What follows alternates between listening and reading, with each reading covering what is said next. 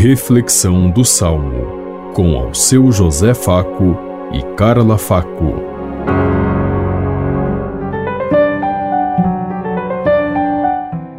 Paz e bem a todos os ouvintes que estão em sintonia conosco neste dia.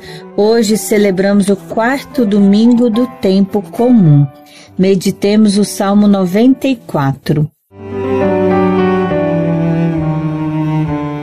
Não fecheis o coração, ouvi hoje a voz de Deus.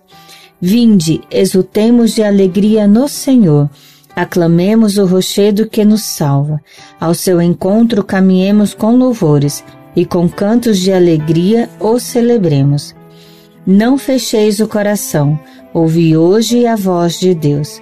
Vinde, adoremos e prostremo-nos por terra e ajoelhemos ante o Deus que nos criou porque Ele é o nosso Deus, nosso pastor, e nós somos o seu povo e seu rebanho, as ovelhas que conduz com sua mão. Não fecheis o coração, ouvi hoje a voz de Deus. Oxalá ouvisses hoje a sua voz, não fecheis os corações como em Beriba, como em massa no deserto aquele dia, em que outrora vossos pais me provocaram, apesar de terem visto as as minhas obras. Não fecheis o coração, ouvi hoje a voz de Deus. Não fecheis o coração, ouvi hoje a voz de Deus. Que o nosso coração esteja cada dia mais aberto para acolher, para assumir. Hoje, dia do Senhor, domingo, quando nós estamos vivendo e presenciando a palavra de Deus em nossa caminhada, que sejamos capazes de ouvir a sua palavra, por colocá-la em prática, como nos diz o Papa Francisco e nos diz Jesus. O reino de Deus é daqueles que fazem a vontade de Deus.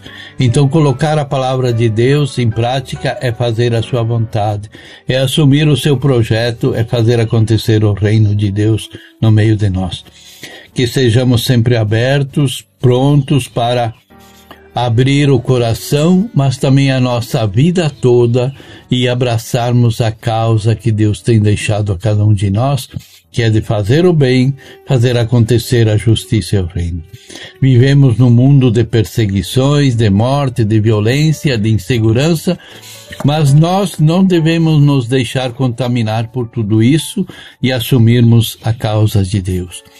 Então, nesse domingo, pensemos, meditemos e caminhemos com o Senhor com alegria e com muito ânimo, nos preparando para que a vida possa dar continuidade com alegria. Pensemos em tudo isso enquanto lhes digo.